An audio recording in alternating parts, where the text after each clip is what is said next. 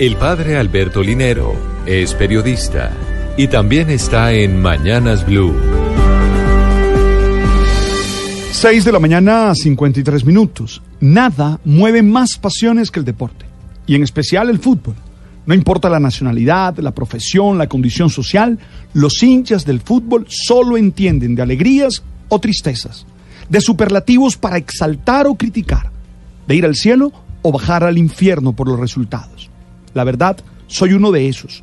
Me divierto y sufro por el fútbol, pero sobre todo trato de aprender de las lecciones que en los rectángulos de juego se nos da a través de este bello deporte.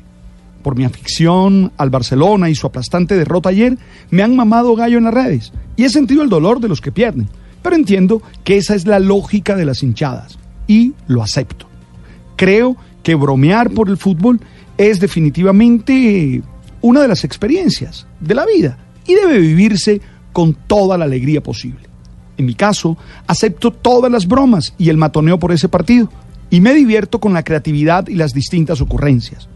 ¿Cómo molestarse cuando un equipo como el Liverpool fue tan superior y mereció el resultado? Pero más allá quedan lecciones que debo asumir. Te voy a decir cuatro que me impactan. Una, siempre es posible vencer. No hay que rendirse ante ninguna situación, sino hay que dar la batalla.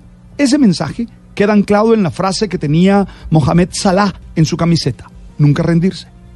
Dos, los futbolistas, aunque sean genios del fútbol, son solo seres humanos que sufren de miedo, que se desconcentran y que en cualquier momento pueden mostrar todas sus limitaciones.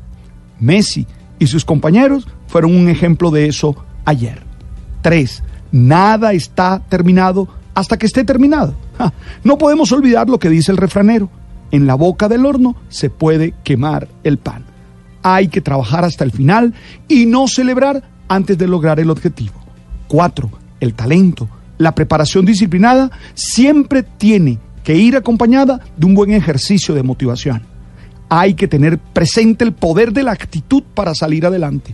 Klopp nos lo enseña. Se requiere estar motivado para ser un vencedor. Claro, hay que aprender a reírse, aún en los momentos de la derrota. Bueno, seguiremos adelante y seguiremos aprendiendo.